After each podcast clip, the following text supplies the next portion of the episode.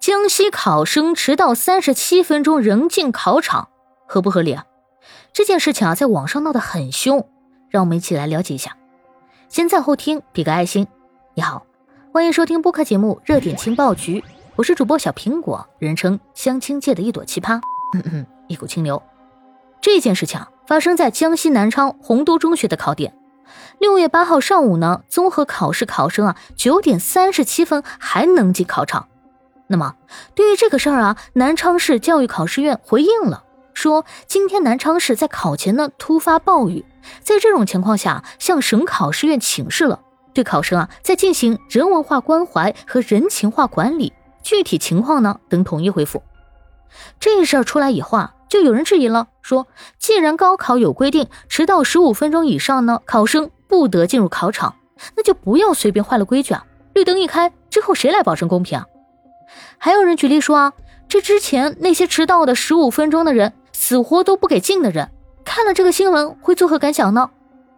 有一条我特别印象深刻的旧闻啊，一位考生迟到了十五分钟以上而无法进入考场，他的母亲呢在校外跪下求情都未能得到入场的准许。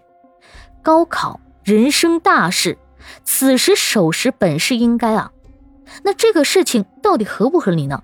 主要看两点。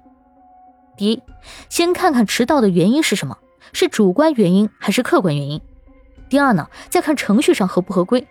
如果是自身原因迟到，那就应该自己承担后果，这没什么好说的。但是啊，这个事儿不一样，他迟到呢是不可抗力的因素存在。南昌市是在考前下暴雨，这属于不可抗力的因素。出于人性化的考量呢，让这个考生进去也说得过去。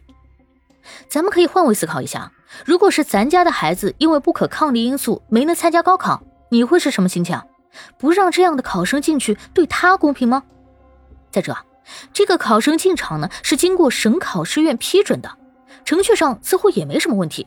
这种事儿啊也有成立在前，比如说啊有学生见义勇为错过高考，后续啊就给安排补考了；也有地方因洪水延误高考的。高考呢当然是严肃的，但并非是铁板一块。合理的兼顾人情味啊，也没毛病。至于有人担心公平的问题啊，比如开考了这么久，这考题泄露了怎么办？这网上也出现了满分的回答，说先考试后面调查。如果真的作弊了，那到时候再取消成绩也为时不晚啊。我还要再加一句啊，高考还有备用卷呢。感谢收听，欢迎关注、评论、给个订阅。我是主播小苹果，我们下期见。